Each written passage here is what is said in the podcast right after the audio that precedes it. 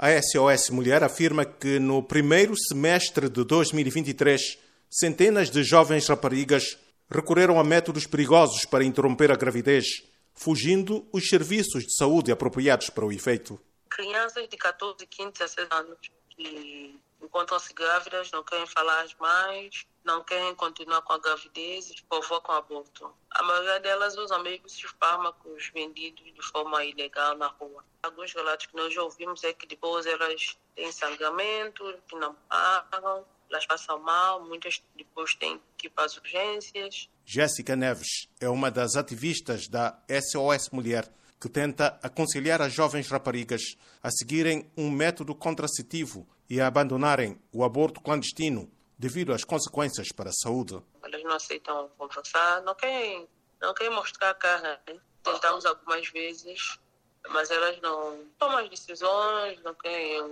receber conselhos.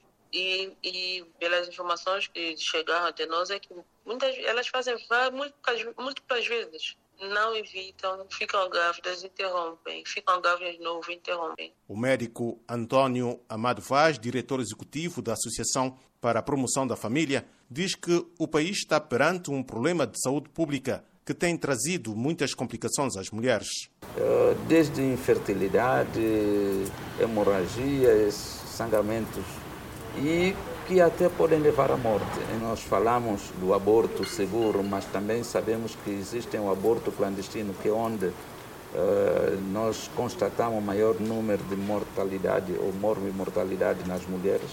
Portanto, é um problema de saúde pública. O médico que dedica-se à promoção familiar e à saúde materna há mais de duas décadas, através da sua associação, alerta que é preciso apostar na sensibilização e na melhor preparação dos agentes de saúde em relação à questão do aborto. Para que aquela que, por um ou outro motivo, chegue a um posto de saúde, se lhe é dado a atenção necessária, se é dado o atendimento, porque eu penso que um bom aconselhamento pode até fazer com que essa jovem repense e pense em criar o seu bebê. Então, é uma dinâmica que é necessário fazermos, mas sem tabus e sem criar ideologias sensibilizá-lo a fazer planeamento familiar, sensibilizá-los a usar os métodos de prevenção, como preservativo, e fazer com que o, a pessoa não seja necessariamente o aborto uma solução do seu problema. Este médico alerta também para casos de realização de abortos em locais não apropriados e para o cumprimento cabal da lei que estabelece menos de seis semanas para a interrupção de uma gravidez. O fato de ser uma instituição oficial não diz automaticamente que ela está a cumprir o que está na lei.